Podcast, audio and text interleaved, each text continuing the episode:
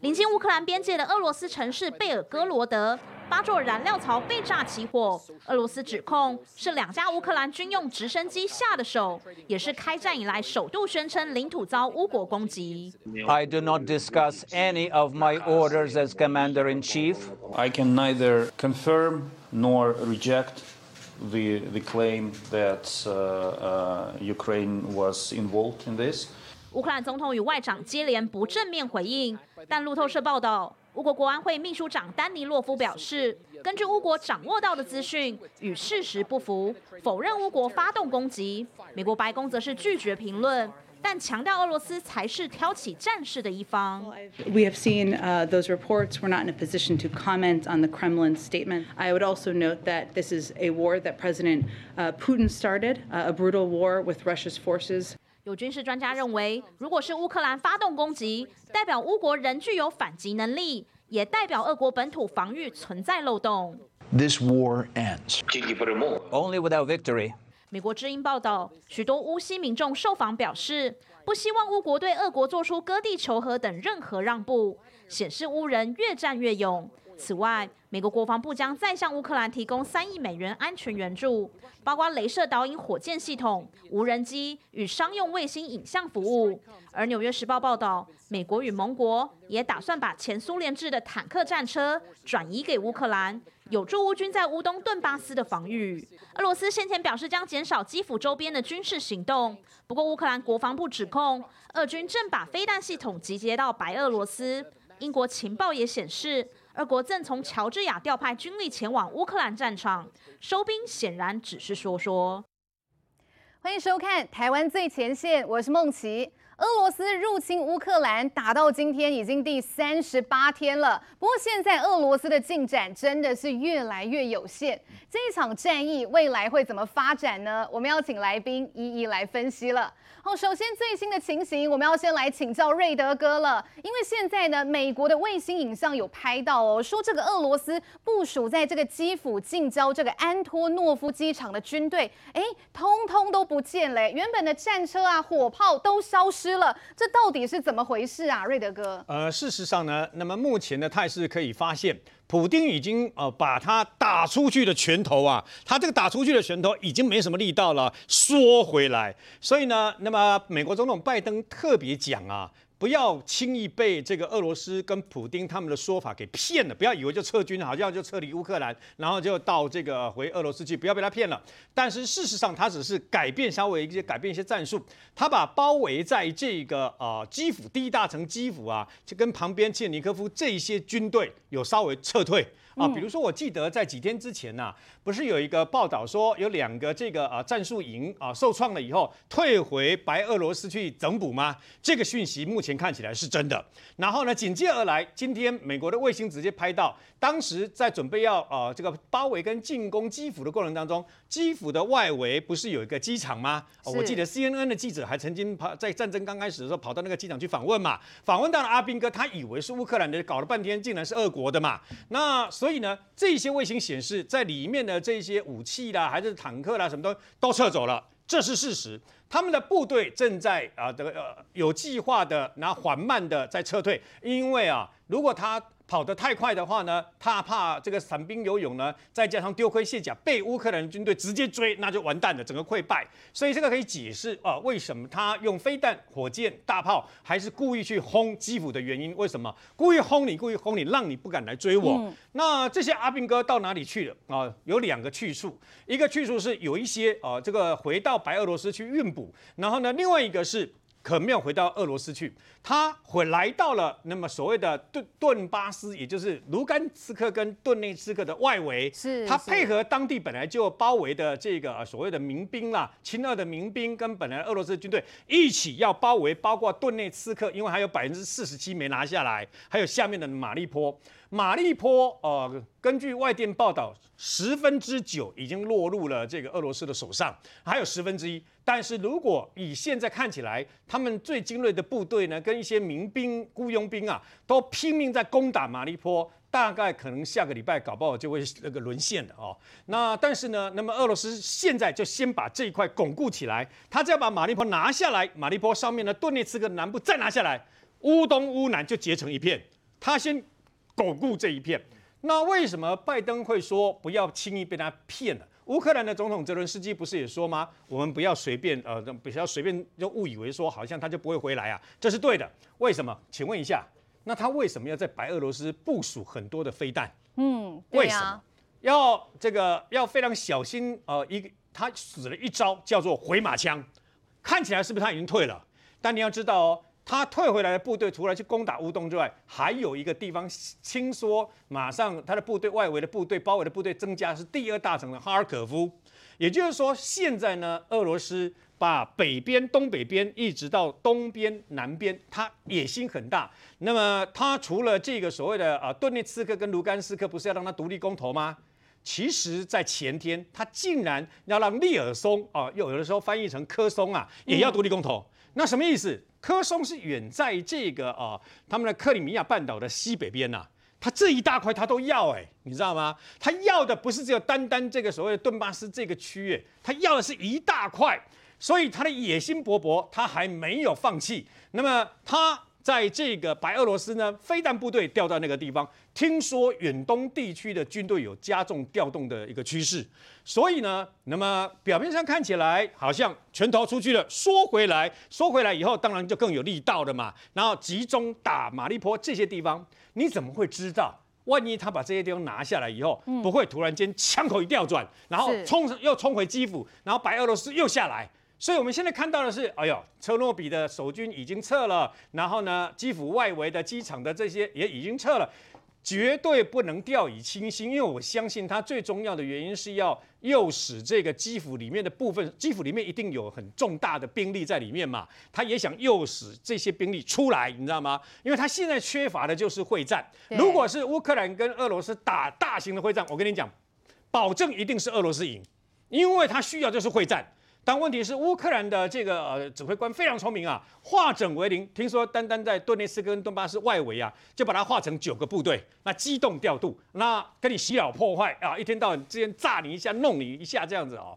那么，所以呢，那么今天至少有个好消息传出来了。是。那这个乌克兰的总统不是呃，泽连斯基不是说跟西方要这个战机跟啊、呃、坦克吗？战车吗？对。啊，战机要不到啊，至少今天坦克要到了啊，战那个装甲车要到。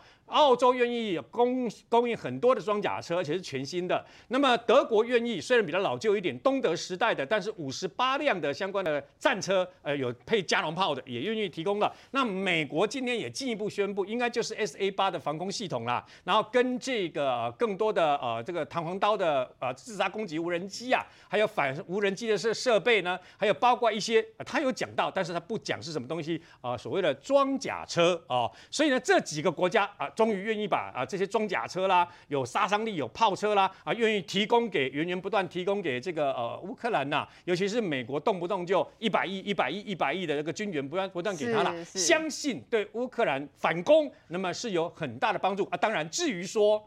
俄罗斯境内跟乌克兰边界，就在哈尔可夫对面那个燃料库是谁炸的？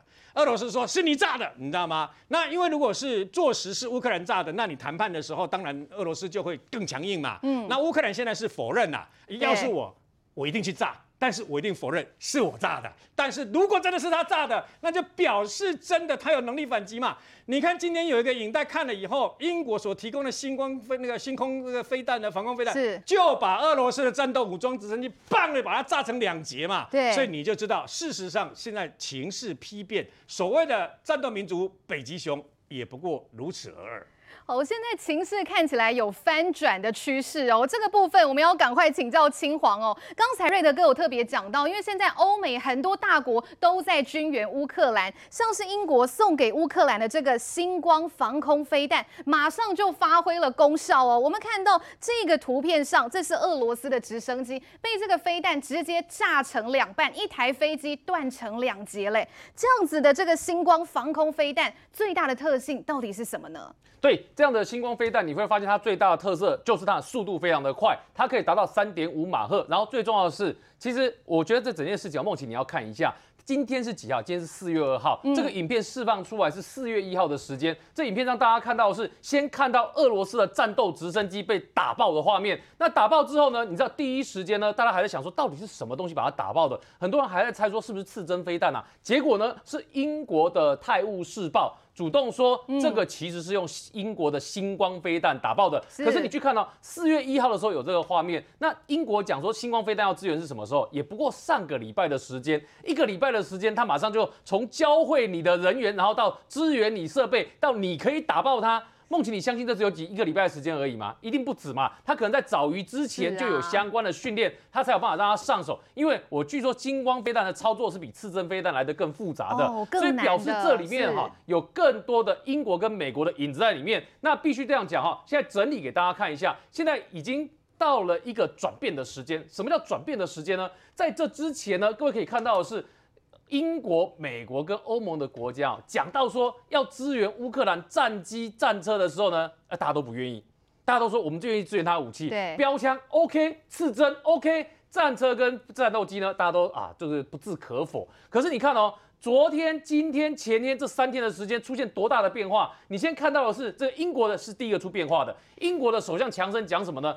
英国的首相强生说：“我觉得我们要送乌克兰更多致命的武器，我们要升级。致命的三个字，想象空间很大。但强生跟他的这个国防部长接下去讲更直接，他说我们要支援乌克兰什么装甲车，还要支援他这个火箭自走炮。所以从那个英国的态度的变化呢，你就可以闻到一些转变的端倪。那你再去听听看强生讲什么？强生甚至还讲到说，这个英国对乌克兰的支援呢。”他附和了一个国会议员的话，英国首相强生说：“最好哈，俄罗斯是连他的克里米亚都吐出来了，就是最好哈，连二零一四年以之后俄罗斯所占的这些领土都吐出来。”所以英国的表态很直接，英国首相强生还说：“我们要派装甲车呢，要去救马利坡那个地方。马利坡被围成这样，你什么时候听过国际间的主要这些大的强国说哦，我们要去帮马利波？”英国表态算很直接。英国表态完了之后呢，你接下去看到谁表态？你看到的是哎。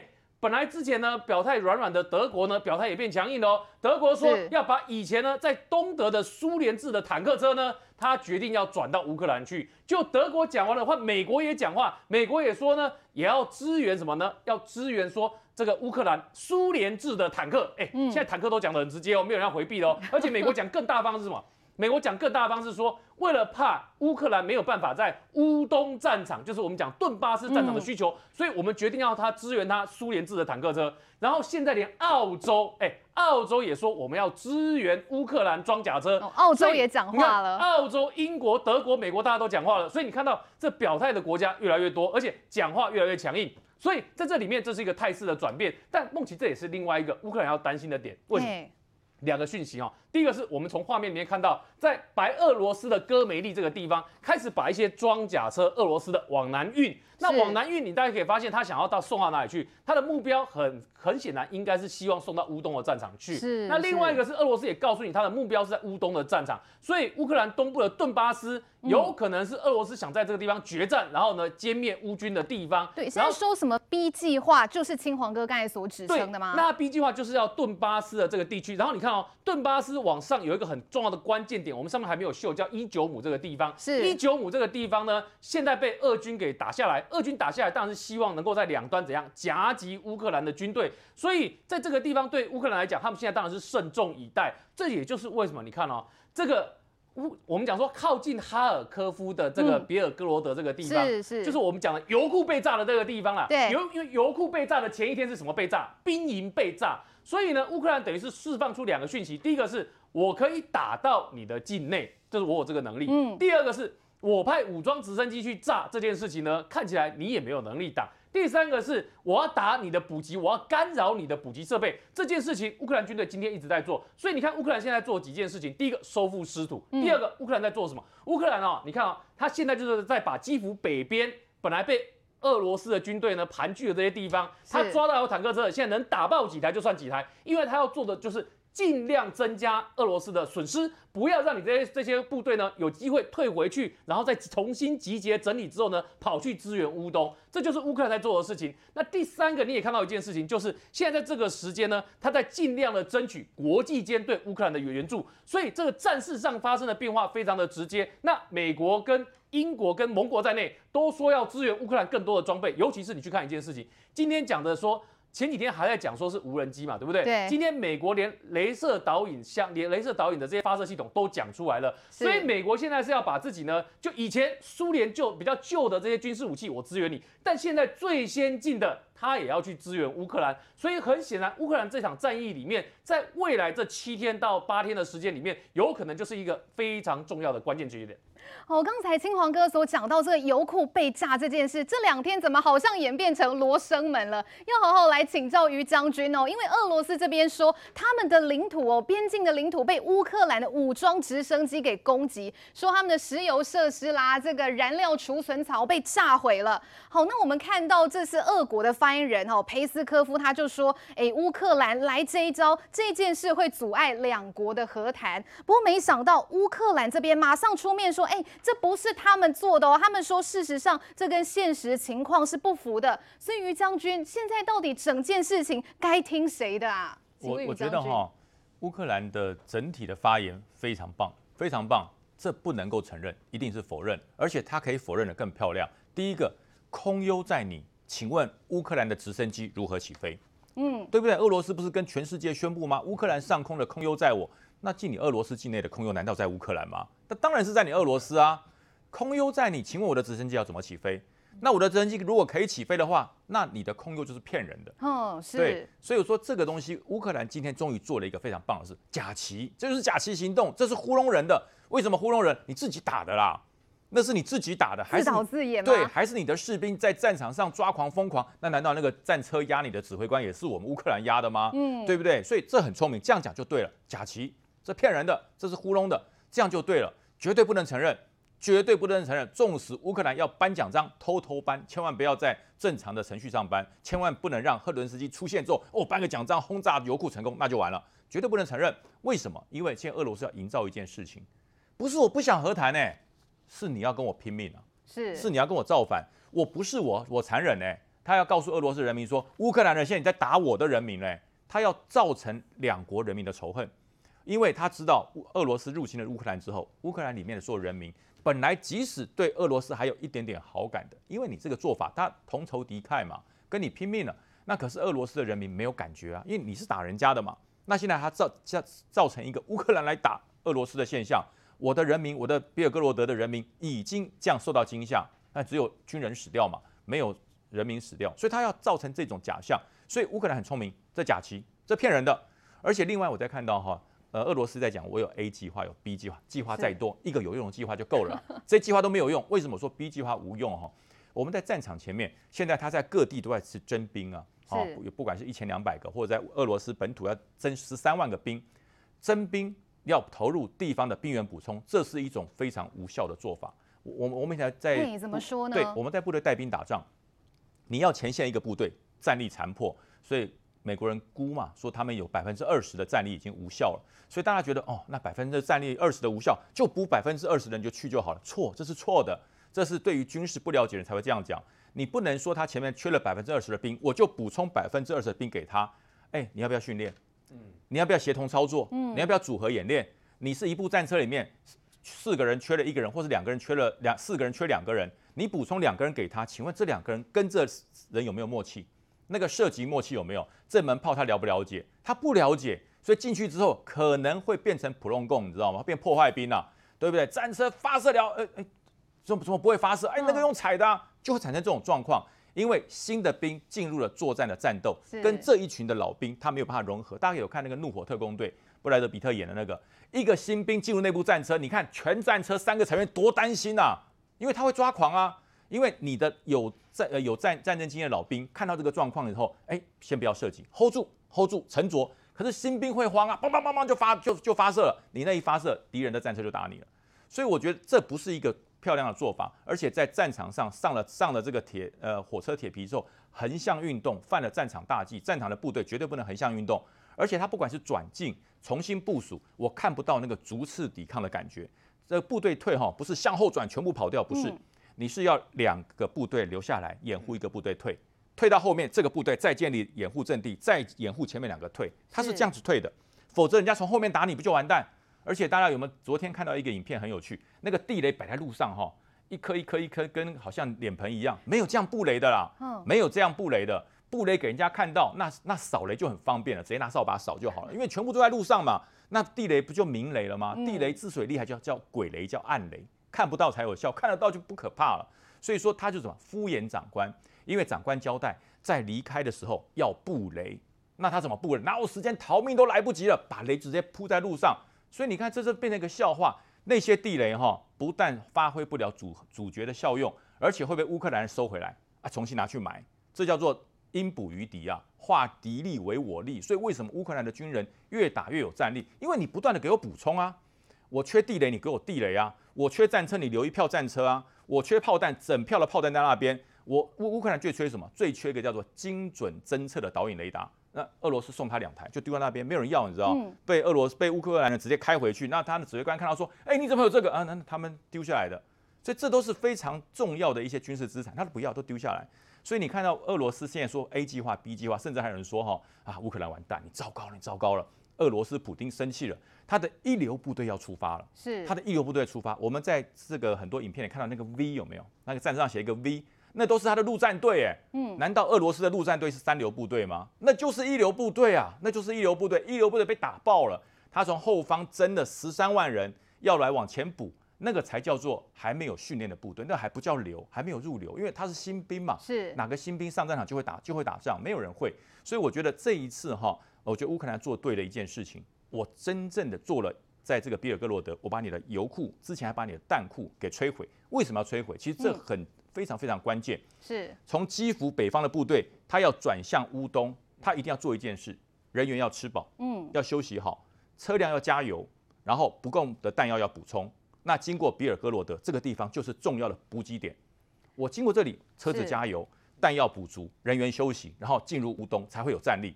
所以，但是你过去的时候，哎呦，油库烧了，呃，弹药库被炸了，所以你经过那个地方没有哎、欸，因为吃东西简单啊，你吃东西整个。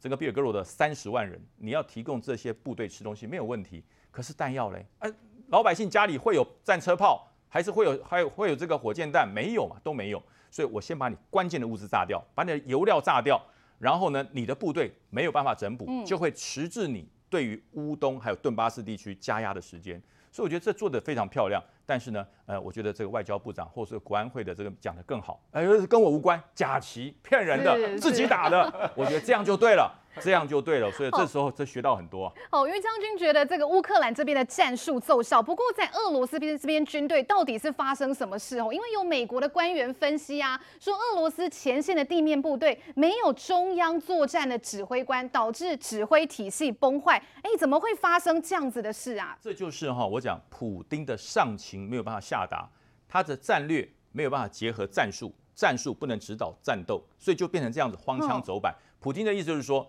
我告诉你，呃，整个乌克兰我能拿下来全拿下来，对，如果不能拿下来，至少以涅伯河东西来划分，再不行，我只要拿顿巴斯地区就好。这就是普丁的作战指导。其实有没有错？没有错，很正确。战术好全吃，战术不好对半，战术最差坚守最后的确保地，这是对的。可是他的。战斗，呃，这个战场的指挥官，他没有把普丁的战略构想变成他的作战计划。他讲就是，哎，打打这个基辅，哎，你打顿巴斯，你去把赫尔松，去把这个马利坡拿下来，好，好，就去就去打了。然后呢，在哪里补充？协调点在哪里？战斗到达线在哪里？会师点在哪里？都没说，都没说，就放诸指挥官各自去玩。哦、那等到打出事情来了，是，哎，对，我其实他不是不指挥了，都被狙击掉了嘛。嗯两个中将都已经被阵亡，对对，都都都盟主恩招都走了，那他要跟谁报？他没有人可以报。然后呢，最主要最可怕的一点是，这些高级指挥官战场阵亡，没有人敢跟普京讲，没有人敢跟普京讲，不敢说真话，一说就完了。中将都阵亡了，普丁不抓狂啊？所以不敢讲，所以普丁可能还不知道他前线的指挥官阵亡。所以前段时间不是有一个那个中将复活了吗？在这个在这个马利坡地区，突然说他没有死啊，那个南区第八军团的指挥官他复活了，为什么？因为普丁在问啊，普丁在问啊，说哎，那个赫尔松那边怎么会有个第八军团指挥官中阵亡了呢？啊，没有没有，他活的他活的，你看他跟车臣的大胡子一起照相，你看打卡打得多漂亮，对，所以就不断的在骗。俄罗斯的军队最厉害的一点，其实不是战力，是骗，骗中国的江东六十四屯是被俄罗斯抢去的吗？骗去的。日本的北方四岛是被俄罗斯打下去的吗？不是，趁人家投降的那一瞬间去把人家骗去的。所以俄罗斯的军队能打仗，不要骗人，他是会骗人，跟中国解放军一模一样，一模一样，糊弄人一流啦，糊弄人一流。当年国民党在大陆会被解放军吃掉，那是打败的吗？不是，是被骗的，整团整团投降，整团整团过去。所以这就是这一群匪恶啊，他们的绝招。所以俄罗斯现在打出了他的穷相，打出他的洋相，所以变成说哈，呃，这些世界上专制独裁的国家，他为了想不出洋相，只有个办法。先说回去，以后再说。好，这个乌俄战火打到今天第三十八天了。子哲哥这边呢，我们有看到最近这个国民党的前立委蔡正元，他也发表了看法，就他认为哦，他有点像是逆风发言啦。他说他觉得俄罗斯普丁现在稳赚不赔，反倒是乌克兰没有明天了。来，子哲这边认同吗？没有，坦白讲，战争没有赢家啦，大家都是输家啦。哈。那呃，我有看这个蔡委员他的脸书，他大概他讲的是说乌东哈，这个有欧洲第二大天然气的蕴藏量哈，那也有第三大的煤矿了哈。就说假设俄国最后是这个在乌东地区得到胜利哈，比如说乌东的这个这个地区哈，它可以独立哈，然后呢，这甚至克里米亚啦被承认主权啦等等，那。俄国就光这个地区在经济上就获得很大的利益了哈，但是可是即便啊，即便真的是如此，可是问题，俄国已经损失了国际形象，他还有一堆的国际制裁等着他，对不对？所以说权衡下来，我到底谁赚谁赔哦，很难计算。但是我觉得哈，战争绝对没有人是赢家啦哈，不管不管俄国有再强大，他们认为自己合理的正当的理由。你出兵侵略就是不对嘛，你就会被国际谴责嘛，哈、嗯。所以说，我觉得这场仗哈，这个当然大家有不同的看法了哈。不过我要讲就是说，的确，本来大家以为是闪电战，哦，今天已经拖到。呃，三十几天，三十八天嘞，三 十八天哦。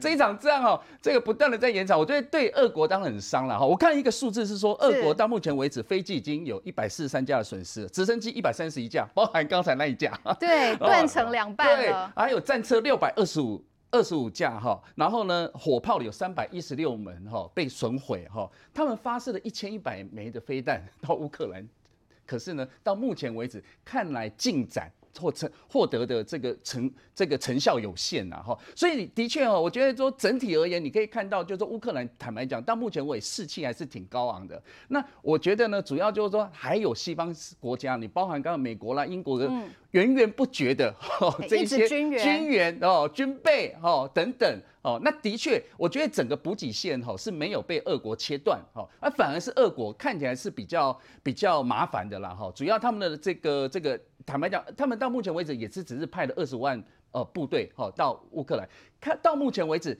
看起来他们没有想要增加哦，当然大家都知道乌克兰跟俄罗斯两个是大小不对称的，嗯，差就贼哦，对，差就贼，仅将俄国被跑，因为他有九十万的这个部队嘛，真的要打还可以再继续增援，可是呢，看起来他们只想打有限的战争，想要得到最大的成效，可是目前没有得到这样的如意算盘啊，哈，可所以说现在要后续要看，假设再撑久。当然，这个什么，我看刚才那个，即便是这个石油设施啊，被这个听说让让俄国指控是那个乌克兰哦，是派直升机来炸的哈。嗯。CNN 有一个报道是说，哦，这个可能会惹入俄国。怎么样用核武来对付乌克兰哦？所以你就会发现哦，即便这一一点点小小的争端，都有可能引发大的大的这个最后的结果。但是我要讲就是说，到目前为止看到的都是比较有限的啦。可是会不会激怒俄国，让他出更多的兵力，使用更强大的武力去对抗，好，去侵略这个乌？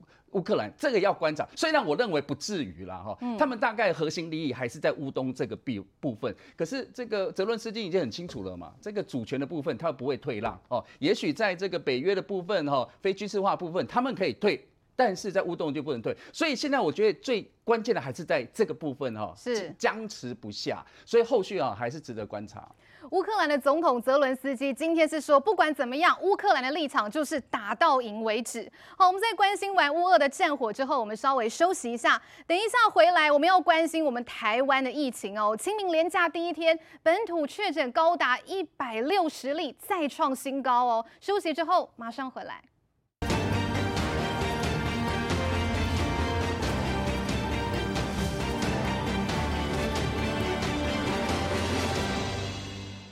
今天的确定病例本土有一百六十例，那境外移入的是两百四十四例。这个多点传播哈，这个情况已经有产生。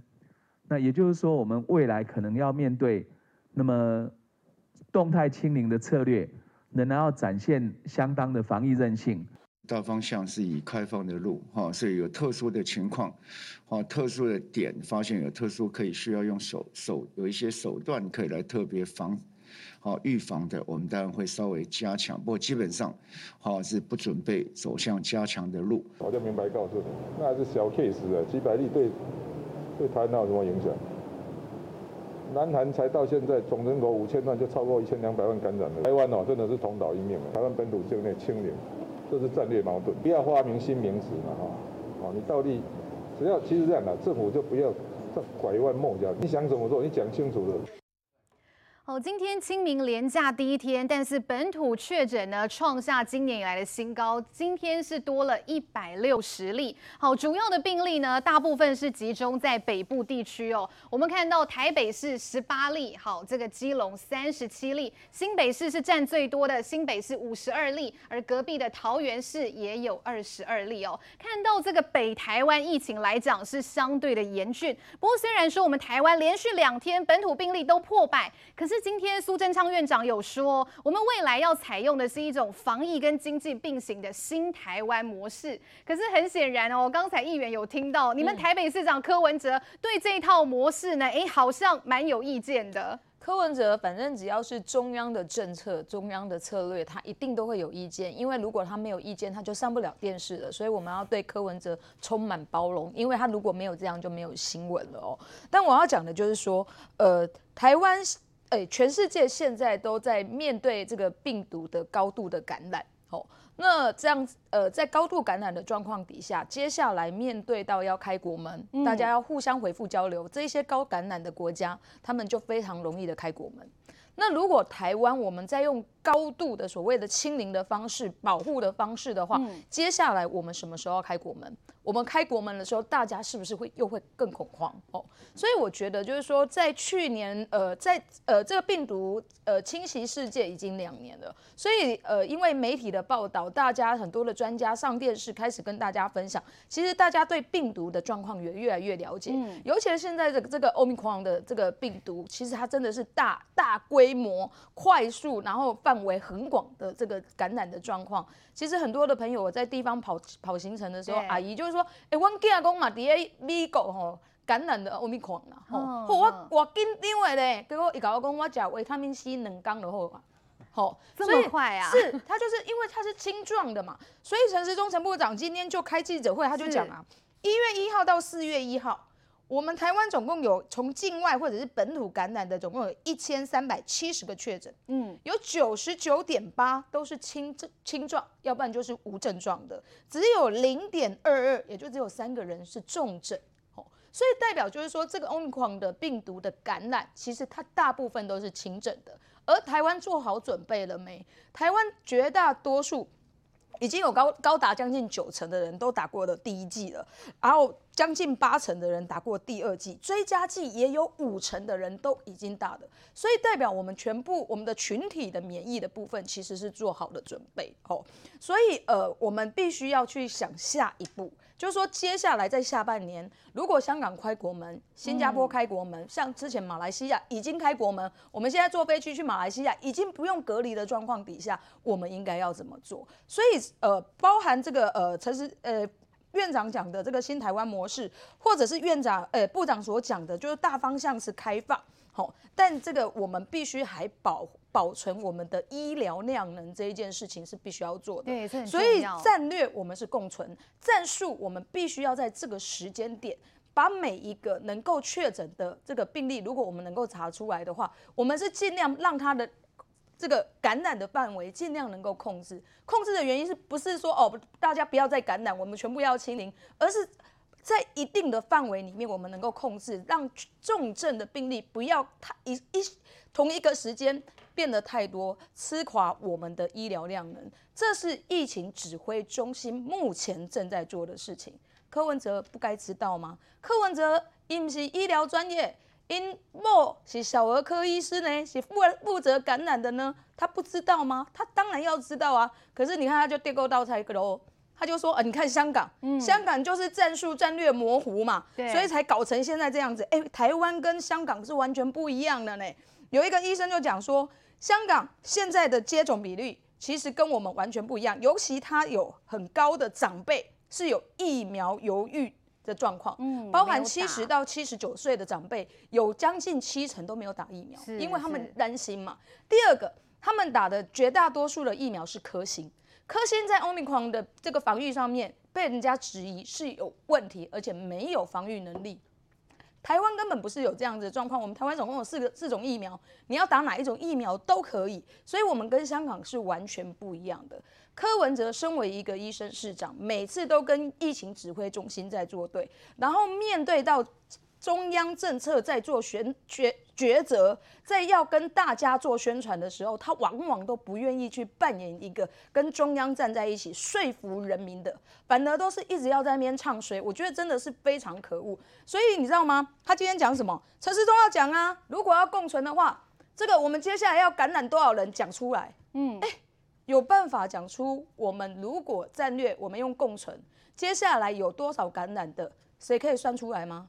美国可以算出来吗？日本可以算出来吗？还是你柯文哲你就搞省哎？你有掌握很多的大数据。今天陈时中陈部长就说啊，不然你提供出来听听嘛。嗯，结果一样了，挥挥手说再见了。今天记者就问他，问他说啊，那不然你那个战术战略，你觉得有多少人会感染？市长，你掌握了非常多的大数据，你要不要讲看看？说看看，他就说啊，再见。我就觉得这种人就是很糟糕嘛。你每次在遇到这种状况，你如果有高见，你如果有能耐，那你就把它拿出来，而不是就是在那边耍嘴皮子嘛。大家都知道要共存，但大家都要努力的来说服民众不要害怕的时候，你讲一些风凉话，在那边呃。讲这种话，然后让大家更恐慌，到底有什么样的帮助啊？你觉得这样子就会让民众党今年年底的票变多吗？我觉得可不是这样子。哦，这个感染多少预期的数值真的算得出来吗？瑞德哥，我们想看到的是这个苏贞昌院长他说提出一个新台湾模式，可是柯文哲不以为然啊，他说啊，你政府有想法就要明讲啊，不要拐弯抹角。然后他就举了香港的例子，他说香港为什么会出事呢？就是因为香港的政府战略上想要共存，但是战术上却清零，所以现在可以看到香港死的有多惨。我们台湾跟香港一样吗？瑞德哥，不用去讲香港经验了，单单讲柯文哲自己所称的台北经验就好了嘛。现在他们大吹大擂，对不对？老是讲说自己这个呃防疫有多好，你忘了去年？那么，如果他有认真在执行所谓的阿公店的管制嘛，哦，阿公店管制什么啊？戴口罩、勤洗手，然后那个用实名制，外加这个等于说，呃，你要这个、呃、用什么样的方式 QR code 等等，你有落实的话，会不会会到后来阿公店失控成这个样子吗？好，阿公店你可以推给说，哎，不不止阿公店嘛，又有桃园啊，这个饭店啊，又有什么嘛？那我请要请问一下嘛，你的这个中央果菜市场跟相关的华南市场，你弄成什么样子？你那时候如果就直接求助中央，如果让中央接管，就不会这个样子嘛。最后木高美修说，你还记得吗？一个晚上几十例，那时候他想的办法是怎么样？他一他想的办法是直接，他竟然提提，他说他自己提出一个很棒的方法，就是全部打疫苗。嗯，最后发现打了打在几十个确诊人的身上嘛，对不对？所以等于白费了，没有任何的意义嘛。呃，最近我如果。记忆中，苏培议员，如果我没有讲错的话，是不是最近市里的那颗一颗球长得很怪异的那个那个建筑物有没有？那时候在盖的时候，不是也有人确好几十个人确诊吗？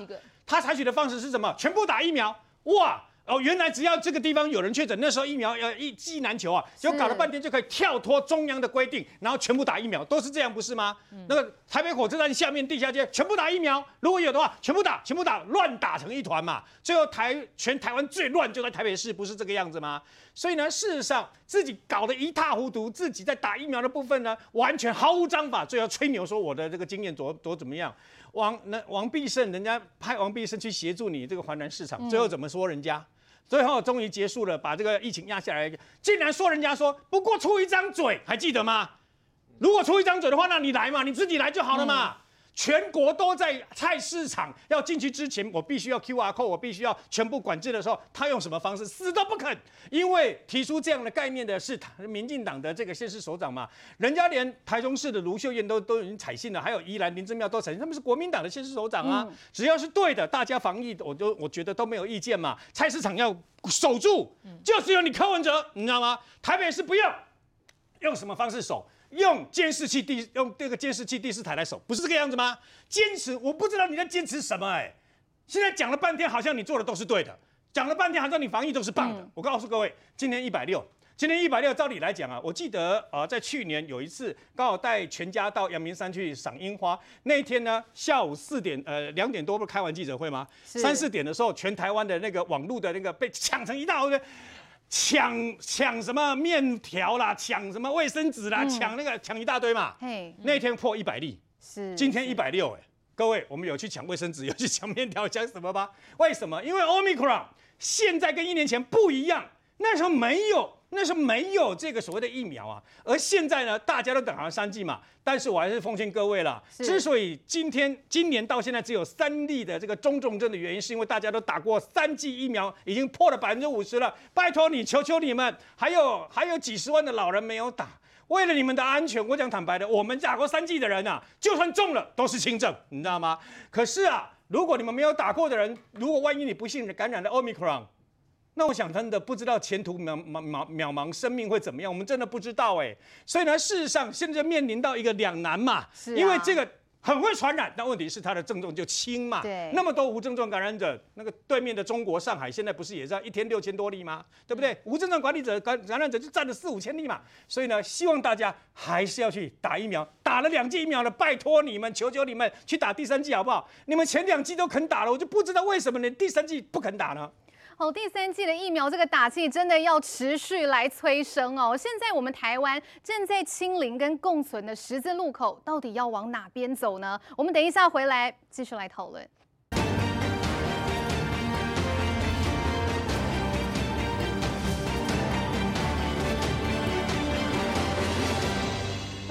现场我们来看到的是，今天清明连假第一天哦，新增一百六十例的本土病例。于将军在桃园也有二十二例哦。北台湾的这个疫情还是相对需要来特别注意的。那我们看到今天桃园市长郑文灿也有说话，他说这个百人以上的确诊，未来呢恐怕会常常看到。那盼未来能够做到动态清零。那这一次清明连假一共有四天哦，很多人会担心说，会不会这四天一放下去？回来之后，这个疫情就爆掉了，会不会需要再升级呢？今天阿中部长是认为说，基本上我们是不准备走向加强的路，可是如果有需要，会采取一些特殊的预防的手段。于将军怎么看？我这一次哈，终于桃园人不用背负这么大的这个包袱了哈，因为每一次每一次的疫情爆发都是从桃园，然后出来，我们都觉得不好意思。有一段很辛苦啊。对，因为因为国门嘛，是啊，因为国门有一段时间，那时候我们上节目，他说，哎，你是桃园来，你有没有那个 PCR 证明？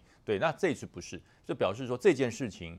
已经不是单独的一个境外的了，哈，因为这个全世界的 Omicron 疫情这么厉害，台湾是地球村的一员嘛，不可能独善其身。我我觉得这个要要接受这件事情。那这两年来，我们做了一件事，就是大家开始接种疫苗。嗯，以前在一百例发生，那时候大家吓坏了，为什么没有疫苗？所以我觉得很奇怪，没有疫苗的时候吵着要买疫苗，疫苗来了，告诉你疫苗的种类不同，要要抢某一种疫苗。等到大家打过疫苗之后，开始说，哎呀，那这疫情又起来怎么办？这怎么办？日子还是要过嘛，日子还是要过。当我们按部就班的完成了各种防疫手段的时候，那这个疫情它不是说人跟病毒斗，我斗到最后，我说句实话，你要生存，病毒也要生存啊。所以怎么办呢？找到平衡点。嗯，这是现在全世界的一个想法，各个医学组织、全世界的医学专家都是这样说。你要完全去消灭它，清零。那当这个疫这个病毒突破进来的时候，那不得了。所以最好的方式就是找到人跟病毒的平衡点。那现在我们不是不找，正在找。嗯，平衡点的问题在哪里？就是大家要都打过疫苗以后，这个平衡点的基础才在，对，才有条件，才有条件。否则你你有百分之二十甚至四十的人，他他只打了两剂，甚至还有的人根本就连一剂都不打。嗯，那当这个病毒开始突破了，这些人发生了重大的一些病症的时候，是，哎，那政府不会说啊，因为你谁叫你不打，你活该，不会，政府都是一样，都会去管你。可是呢，这就会造成社会的恐慌。所以我觉得，呃，几次的专家学者在做分析的时候，我们听得非常明白，就是按部就班。两年以来，我们没有交，我们没有交白卷，台湾没有交白卷。台湾在各个疫苗的接种齐成，在人民对于疫情的认识，还有说我讲了 C 这个所谓的勤洗手、戴口罩，大家已经变成一个习惯。现在你走到外面去不戴口罩，你会觉得很奇怪哦，好像没有穿衣服一样那种感觉，你会觉得非常的紧张。对，那这个事情很不，很不自在哦。你今天走出去，我有一次哈、哦，我到楼下去倒垃圾，嗯、突然间忘了，我忘了戴口罩。哎，我真的觉得全身不自在，还拿衣服这样这样掩住，你知道吗？这这这其他的国家可能没有这样，台湾是这样，所以我觉得大家真的不用太惊慌。惊慌的是，赶快在你身边没有打疫苗的朋友，赶快跟他说去打疫苗，因为我们有很多疫苗可以选择嘛。很多人说我本来没事，打了疫苗我怎么样？我说那你就可以打那个反应最小叫高端啊，你可以去打啊，对不对啊？那高端反应没有，是不是没效？那不是很奇怪吗？打了没有怎么样就说没效，那打了发烧你又说很可怕。对，所以我觉得大家每个人尽一份责任，把身边的好朋友、亲戚告诉他，打了疫苗以后，你才可以真正的解放，让自己自由。如果有少数人不打，我们没有办法跟病毒共存，没有办法共存的状况之下，就是大家不断的起伏与紧张。但最可怕的一件事，病毒不可怕，疫情也不可怕，可怕的是把病毒疫情变成政治事件。我觉得这才是最可怕。大家先把政治搁一边，把疫情控制好。让大家所有人民免于恐慌的自由，你后面的政治才会快乐。